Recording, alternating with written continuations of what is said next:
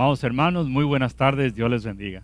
Qué bendición que podemos una vez más estar juntos en estas tardes de reflexión para juntos eh, alinear nuestra mente y nuestro corazón a, a estas gotitas del saber que provienen de la Escritura.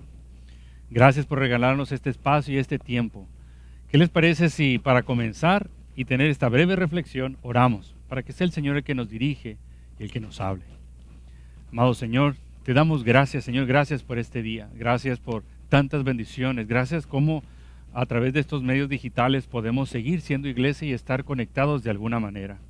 Ahora, Señor, nos disponemos en este momento a tener este espacio de reflexión para alinear nuestros pensamientos, nuestra mente, nuestro ser a tu voluntad, Señor. Es tu palabra la que nos dirige, la que nos da estructura, la que nos da esperanza, la que nos da esa seguridad que solamente la encontramos en ti. Gracias, Señor. Háblanos, mi Dios, en el nombre de Jesús. Amén y amén. Vamos, hermanos, ya estamos terminando el año, ya nos quedan pocos días para terminar este 2021, yes. y, y, ha sido un año muy interesante, ¿no? De mucho aprendizaje, de muchos retos. Eh, tengamos un corazón agradecido todo el tiempo, porque Dios es bueno, Dios es bueno. Eh, y ahora me gustaría que reflexionáramos juntos sobre sobre una pregunta cuya respuesta puede ser obvia para ti, pero si analizamos un poco más a profundidad, nos pudiera sorprender la respuesta genuina de esta. Y la pregunta es, ¿por qué seguimos a Cristo? ¿Por qué tú sigues a Cristo? ¿Qué te hace permanecer en el Evangelio? ¿Qué te hace, qué te motiva el congregarte, el servirte, el formar parte de un ministerio, el, el buscar aplicar la palabra de Dios en el día a día? ¿Qué te motiva, por ejemplo, el soportar todas las luchas ¿no? e injusticias que en nuestro caminar surgen? Muchas veces nosotros queremos tirar la toalla o quitarnos. Y la pregunta es, ¿qué, ¿por qué yo sigo a Jesús? Yo hoy quiero que reflexionemos en ello y te ubiques eh, ahora mismo si sigues con las mismas intenciones que hace tiempo atrás, si sí has madurado en ello, si estás cerca del Señor has alejado de Él, ¿qué es lo que ha pasado ahora realmente? Eso es una, es una pregunta el cual te quiero invitar a que, a que la analicemos juntos. En la escritura se nos narra cómo el Señor Jesús, cuando estuvo aquí en la tierra eh, físicamente, eh, su fama se extendía por todas las regiones. Mucha gente, la escritura habla que multitudes se le acercaban a Él. Vemos cómo en distintos escenarios el Señor Jesús tenía ese diálogo con las multitudes, tenía ese diálogo con los 70 cuando comisionó de dos en dos para predicar el Evangelio. Vemos cómo Él eh, también ministraba ¿no? y discipulaba a los doce, a sus tres más cercanos, bueno, en diferentes contextos. Yo te pregunto, si el Señor Jesús estuviese hoy físicamente presente, ¿a qué grupo tú pertenecerías? ¿Qué tan cerca estarías del Maestro? Eh, ¿por qué lo seguirías? Vamos a ver algunos escenarios de qué era lo que seguía, qué era lo que, por qué la gente seguía al maestro. Para ello vamos a leer algunos escenarios, pero quiero empezar con una frase que el Señor Jesús le, le lanza a la multitud, una frase que resuena hasta lo más íntimo de los corazones y reta muchísimo. Y la encontramos en Lucas capítulo 14, versículos del 25 al 27. Lucas capítulo 14, del 25 al 27, y lee así. Una gran multitud seguía a Jesús. Él se dio vuelta y les dijo, si quieren ser mi discípulo, debes aborrecer a los demás, a tu padre y a tu madre, esposa e hijos, hermanos y hermanas, así hasta tu propia vida. De lo contrario, no puedes ser mi discípulo. Mira lo que dice el 27. Además, si no cargas tu propia cruz y me sigues, no puedes ser mi discípulo. Cuando el Señor Jesús estaba frente a esa multitud, Él lanza esta frase y esa eh, frase provocó eh, incomodidad en muchos, provocó que muchos se desanimaran y se alejaran, o al menos se alejaran momentáneamente. Eso incomodó a otro, a otro grupo más. Y fue un grupo selecto el que permaneció y siguió, aceptó el reto y decidió entregarlo todo. De hecho, en ese tipo de, de frases que el Señor Jesús hacía, los discípulos a veces aprovechaban el momento para decir, mira, nosotros hemos dejado todo, así que la recompensa tiene que ser en grande, ¿no? O también a veces se acercaban al Señor y le decían, maestro, pero no seas tan, tan duro, ¿no? Así vas a espantar a la gente, mejor que, que haya más, no que haya menos, ¿no? Pero el Señor Jesús daba palabras sabias y directas al corazón. Y esa es una pregunta que también hoy quiero recordar, que, que juntos recordemos y que analicemos. Nosotros hemos decidido seguir a Cristo y convertirnos en sus discípulos. Estamos, tenemos presente el precio que hay que pagar también. Miren, recordemos que, uh, o sea, el Señor nos brinda su amor, nos brinda sus bendiciones todo el tiempo. Inclusive hay que tener también un corazón correcto para recibir del amor y de sus bendiciones. No hay que resistirnos a ello. Para muchos puede ser muy fácil y para otros también se pueden resistir. Pero también hay otra parte en el proceso de adoración y discipulado y la otra parte es el compromiso de nosotros hacia Dios. Esa parte de nosotros entregarle a Él, el comprometernos. Y el compromiso, ahí es como cuando nos podemos quitar. La palabra compromiso hasta puede incomodar. Bueno, en el mundo hasta nos ha vendido la idea como, mira, pues antes de casarte y de comprometerte, pues prueba, ¿no? Para ver y vivan en unión libre un tiempo, no vaya a ser que, que no sean compatibles y que no vaya a funcionar el, eh, y que fracase, ¿no? Para casarse, para divorciarse, pues, pues no. Y e, e, ese es un concepto erróneo, ¿no? no es bíblico, es muy superficial y muy egoísta. En todo el tiempo el Señor nos habla de compromiso. Y, y, todos sus hijos a lo largo de la historia y los que han sobresalido y permanecido y tienen un espacio en el reino son gente que se compromete. Y esa es la parte que nos toca a nosotros dar. Bueno, ¿por qué la gente seguía a Cristo? En Juan capítulo 6, versículo 1 y 2 dice esto. Mira, ¿por qué la gente seguía a Cristo? Después, Jesús cruzó al otro lado del mar de Galilea, conocido también como el mar de Tiberias. Una gran multitud siempre lo seguía a todas partes. ¿Por qué? Porque veía las señales milagrosas que hacía cuando sanaba a los enfermos. La escritura es clara y directa y pone en evidencia el interés de las multitudes cuando le seguían al maestro. Mucha gente le seguía porque buscaba recibir algo. Yo te pregunto, hoy, en este tiempo? ¿Por qué estás siguiendo al maestro? ¿Acaso es que alguna crisis matrimonial te ha llevado a la oración, te ha llevado a buscar consejería, te ha llevado a congregarte? ¿Será que alguna situación de salud, situaciones graves, dolorosas como cáncer, situaciones del COVID que ha traído mucha incertidumbre, ¿no? Y, a veces se sale de control, situaciones económicas, que los hijos, rebeldía con los hijos en casa, nómbralo. ¿Eso ha sido lo que te ha traído a la iglesia a buscar los pies del maestro? Bueno, si ese es el motivo, pues está bien, no hay problema con ello. No, no, no me vayas a malentender. Nosotros debemos de buscar al Señor todo el tiempo. Y qué bueno que decidiste hacerlo, porque pudiste haber tomado muchas otras decisiones. Primero, de verdad que qué bueno que lo estás haciendo. Lo que a lo, lo quiero llevar al siguiente paso. El siguiente paso al que cual lo quiero llegar es ¿Y qué pasará con tu relación con el Señor una vez se cumpla, se supla ese milagro o se tranquilicen las cosas? ¿Qué va a pasar con tu vida espiritual y tu, y tu cercanía al Maestro una vez que consigas ese trabajo, una vez que el problema matrimonial se resuelva, o el problema económico, o el problema con los hijos? ¿Qué es lo que va a pasar? ¿Qué pasa después? Esa es a la, a la reflexión a la que quiero llevar.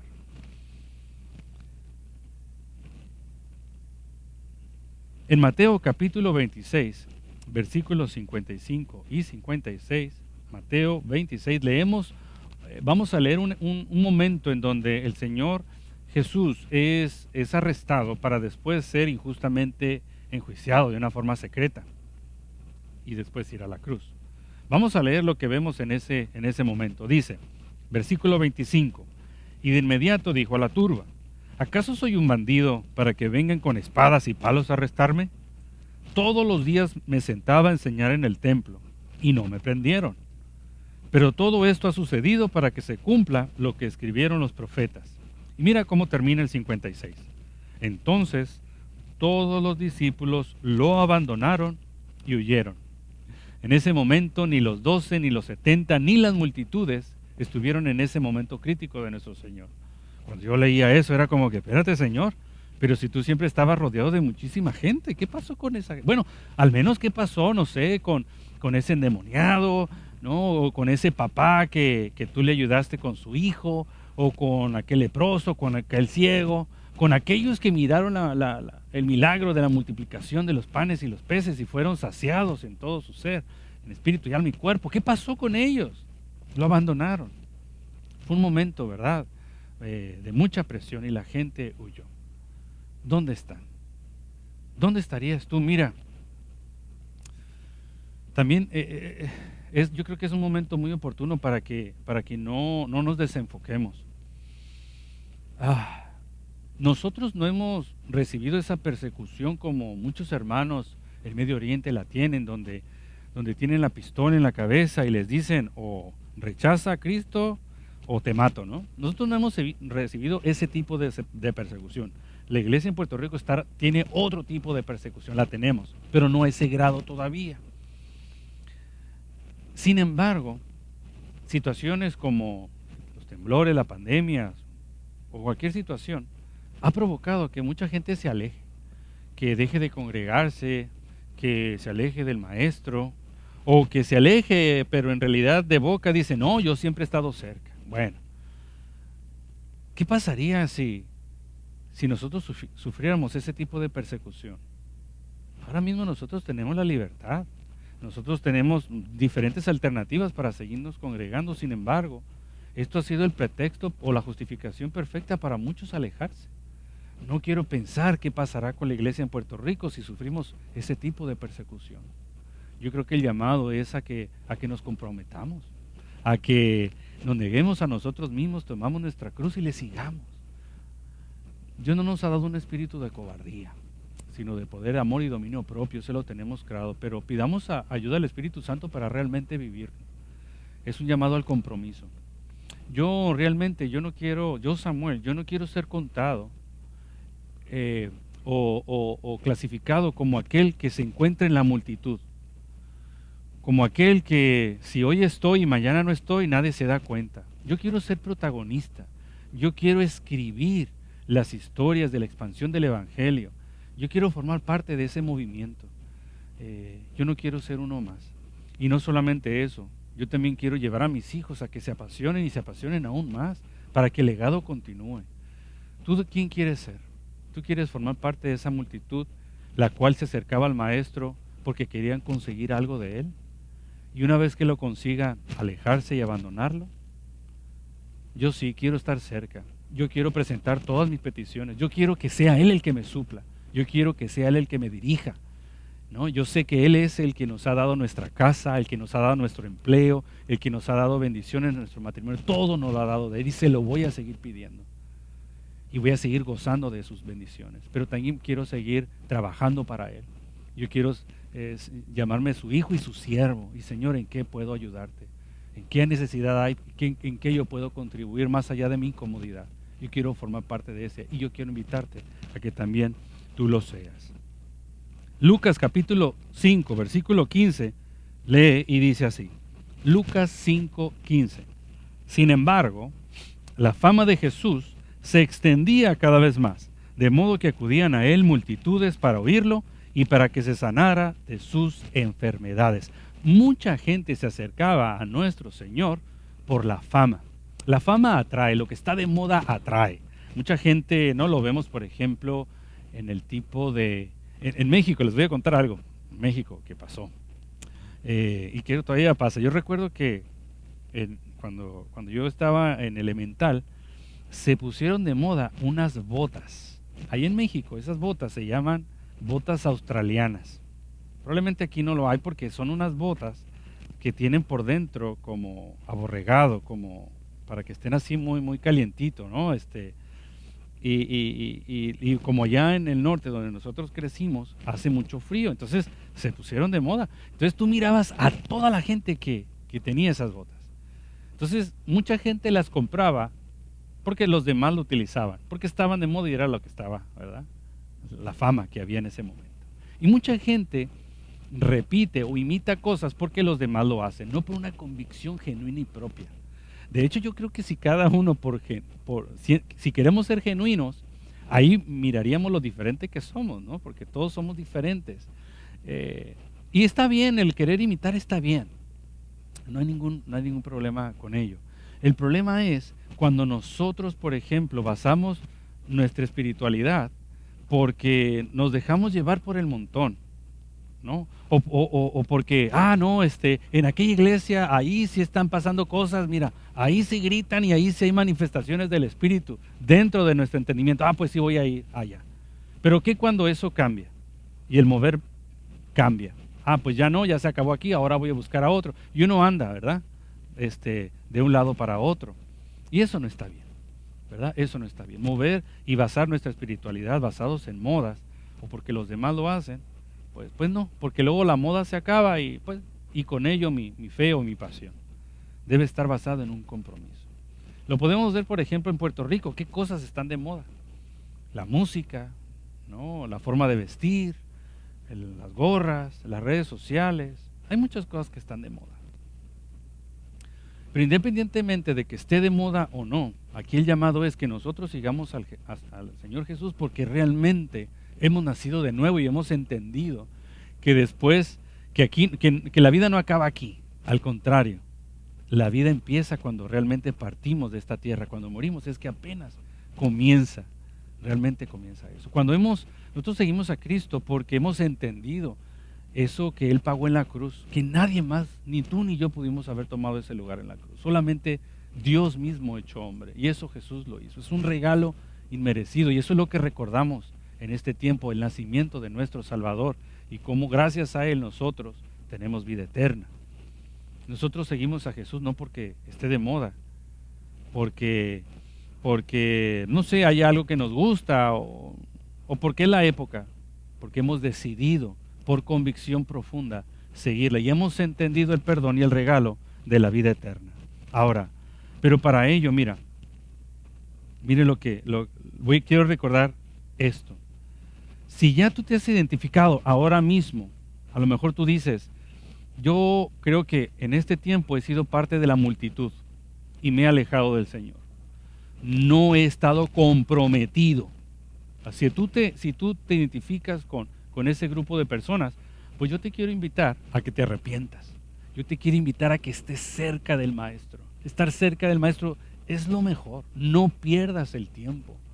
O sea, si crees que tú alejándote o siendo parte del montón vas a tener la solución a los problemas o vas a vivir mejor o vas a estar más cómodo, lamento decirte, pero no, vives engañado. Cuando ahora que nosotros, mi, familia y yo nos esforzamos muchísimo por estar cerca del maestro. Y han sido procesos y retos muy fuertes, pero también te puedo decir que disfrutamos de muchísimas bendiciones, muchas bendiciones. Eh, y que si hoy lo que estamos viviendo, ya sea fuerte, ¿verdad? Sea confrontante, le damos gracias a Dios por ello. Damos gracias. estamos aprendiendo eso. Y de hecho mi esposo y yo hacemos ese, ejercicio de dar gracias aún inclusive nosotros no entendiéndolo. Y sabemos que si el Señor no lo dice o no, pero sabemos porque nuestra vida le pertenece a Él, le pertenece a Él también le decimos, Señor, ¿qué estamos haciendo mal para enmendar el camino? ¿no? Eh, porque a veces el orgullo nos ciega y no nos deja ver esos procesos de errores. Pero también hemos aprendido los procesos de disciplina que con mucho amor el Señor nos da. Bueno, para ello quiero cerrar, ya voy a cerrar, ¿verdad? Con, con esto, con esta reflexión. Quiero, quiero cerrar con esto. ¿Por qué tú sigues al Señor Jesús? Para tú acercarte, si tú sientes que, te falta compromiso, si tú sientes que te falta compromiso, eh, te quiero proponer algo para que ordenes tu vida. Un ejercicio que yo he buscado poner en práctica. Te quiero proponer algo para que, mira, este 22 caminemos con mayor fuerza y mayor compromiso. Las tinieblas siguen avanzando, pero jamás van a poder opacar la luz de Jesús. Y tú y yo somos portadores de su luz. Pero para ello necesitamos gente comprometida, que es la iglesia, el cuerpo de Cristo. ¿Qué vamos a hacer? Mira, la propuesta que yo te quiero hablar es acerca de, tiene que ver con los valores. Si, yo quiero definir de forma práctica qué es un valor, los valores es todo, lo no negociable en nuestra vida. Tú tienes tus valores, yo tengo mis valores. Lo ideal es que tus valores y mis valores estén definidos en la escritura. Pero muchos de nosotros hemos establecido nuestros valores en base a nuestra conveniencia. Aquello no negociable. Pueden ser cosas buenas o cosas malas. Inclusive pecados ocultos lo, quizá lo has definido como algo de valor. Porque acuérdate que es aquello no negociable. Por ejemplo, podrán tocar todo esto, estos temas. Ah, pero aquí esto no. Mm, mm, esta parte, si cómo cuido mi salud, o cómo estoy comiendo, o cómo esto, como lo otro, como que mm, hasta me hago lo que ese tema ni lo toco, cambiemos de tema. Cosas buenas o cosas malas pueden ser los valores. Pero la escritura nos enseña cómo debemos de establecer nuestros valores. El Señor Jesús lo establece de una forma magistral cuando los fariseos lo confrontan y le preguntan, maestro, ¿y cuál es, de todos los mandamientos, cuál es el más importante? Esa pregunta fue una pregunta muy profunda porque la cultura fariseica había, este, o sea, tenía los diez mandamientos, pero después de esos diez mandamientos, los, los grupos religiosos y fariseos habían desarrollado más de 600 preceptos, muchos preceptos este, sobre ellos y por muchos años culturalmente pues trabajaban bajo esos preceptos, los cuales se resumían, haz esto, no hagas esto. El Señor Jesús responde de una forma increíble y en vez de bajar la respuesta a la ley, la sube a la gracia y le dice, amarás al Señor tu Dios con todas tus fuerzas, con toda tu alma y con toda tu mente. Y el segundo, similar a este, amarás a tu prójimo como a ti mismo. Y luego hace un jaque mate donde dice, y en esto se resume toda la ley y todos los profetas, ¿no? Y ahí hace pedazos a todos. Ahí, ese es nuestro punto de referencia para establecer los valores, lo que es importante, ¿ok? Lo que es importante. Y no solamente eso, también establece el orden, porque podemos nosotros identificar diferentes cosas de valor, pero dentro de esas cosas de valor también hay que ponerle el lugar correcto, qué va primero y qué va después. Así que en esos dos puntos de cómo el Señor nos resume, yo te quiero invitar a que filtres y a que establezcas lo más importante para tu vida. Así que número uno, identifica esas cosas que no son negociables. Primero tenemos que amar al Señor con todo nuestro corazón. Eso no hay negociación con ello, no hay negociación. Nada ni nadie puede ocupar el lugar del Señor. Y el segundo, ama a tu prójimo como a ti mismo. Mira cómo esto de ejercer el cristianismo no se da aislado en cuatro paredes. Vivir el cristianismo se da en comunidad. Se da en comunidad. Amar al prójimo como a ti mismo. Y se, y se centra en el amor. Número uno, identifica lo más importante. Número dos, establece prioridades. ¿Qué va primero y qué va después? Yo, por ejemplo, nosotros, hay cosas, yo te puedo decir cosas que son de valor para nosotros, algo no negociable es el congregarnos. Para nosotros no hay negociación con ellos. Sabemos la importancia de congregarnos. Inclusive si estamos en periodo de vacaciones, buscamos la manera o de conectarnos por Facebook, por las redes sociales o buscar una iglesia local para congregarnos. Si estamos en un municipio de Puerto Rico y hay una catacumba ahí cerca, buscamos la catacumba para ir congregar. Eso no es negociable. De la misma manera también no es negociable, por ejemplo, nuestro tiempo de descanso, ¿verdad? No es negociable nuestro tiempo familiar. Es muy, muy importante. No es negociable nuestro tiempo de oración, de lectura bíblica, de preparación. Hay muchas cosas. Bueno, dentro de esos que son importantes, ¿qué va primero y qué va después? Tienes que establecerlo. tercer punto, tienes que definirlo. Tienes que definir qué es eso. Por ejemplo, si para ti algo no negociable es amar al Señor con todo tu corazón, con toda tu alma y con todas sus fuerzas, ¿qué significa eso? ¿Qué significa amar al Señor con todo? Hay que tenerlo claro, ¿verdad? Y hay que buscar la respuesta en base a la escritura. ¿Qué significa ese compromiso? Porque si no lo tienes claro, pues ¿cómo lo vas a llevar a cabo? Probablemente dices, sí, yo amo al Señor. ¿Y, cómo tú amas al Señor? ¿Cómo tú amas al Señor? Hay que tenerlo claro. O como a veces yo leo por ahí, ¿no? Y dice, hay gente, no, es que tenemos tantos años sirviendo al Señor. Y, ah, caray, ¿cómo sirve al Señor? yo creo que su definición de servir al Señor es diferente a la mía. Bueno, hay que ver qué dice, porque ni, mi razón ni la razón de ella es la correcta. La razón que dice la palabra es la correcta, ¿no? ¿Qué significa servir al Señor según la Escritura? Entonces hay que definirlo. Número cuatro, exprésalo por medio de conductas. Ok, amar al Señor significa esto. Ya lo tengo bien claro. Ok, ¿y cómo se manifiesta? ¿Cómo lo llevo a cabo? Si para mí tener tiempo de calidad con mi familia es algo muy importante, no negociable, si para mí tener tiempo de calidad significa, ¿no? Lo defino como tal, ¿no? Este, escucharlos, verlos, eh, preguntar esto y el otro. Ahora, ¿cómo? ¿Cómo yo lo puedo llevar a cabo? Yo les he contado que una de las cosas que hemos practicado este tiempo es ir a la playa.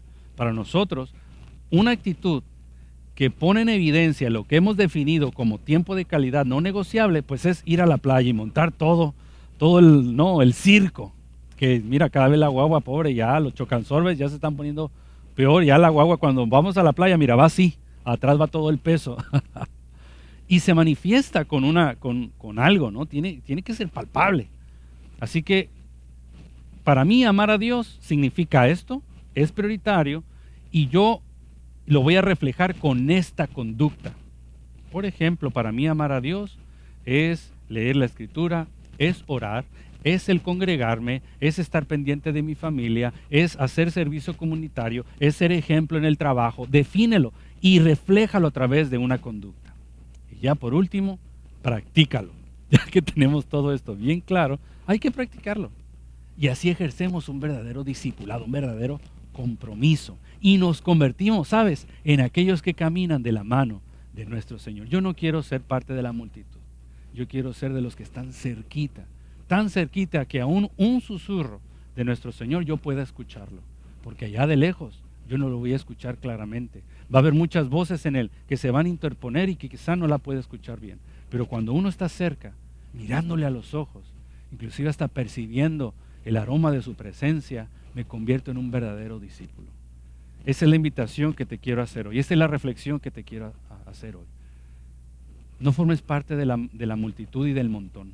Forma parte de aquellos que estamos a los pies y en sus manos, como, como siempre ora nuestro pastor de nuestro Señor. Y para ello, redefine y comprométete. Establece prioridades, defínelas, refléjalas en conductas y ponlas en práctica. Aquí vamos a ponerlas juntos en práctica. Yo tengo que ponerlas en práctica, tú tienes que ponerlas en práctica. No seamos uno más del montón.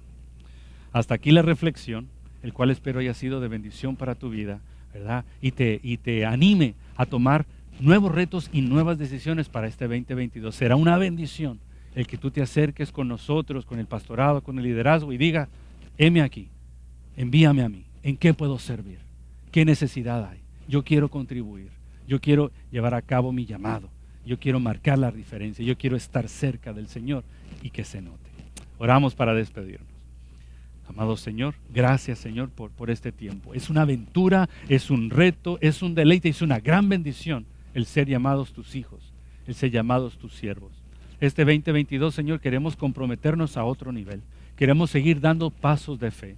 Ayúdanos, Espíritu Santo, porque a veces caemos en la cobardía, en el desánimo porque nos desenfocamos, Señor. Recuérdanos ese amor y siembra más ese amor, Señor, porque a través de ese amor en Cristo es que se refleja ese verdadero discipulado. Amarte a ti y amar al prójimo como a nosotros mismos. Enfocados en eso, Señor. Ayúdanos y te damos gracias por tu amor, por tu misericordia. En el nombre de Jesús. Amén y amén. Dios les bendiga.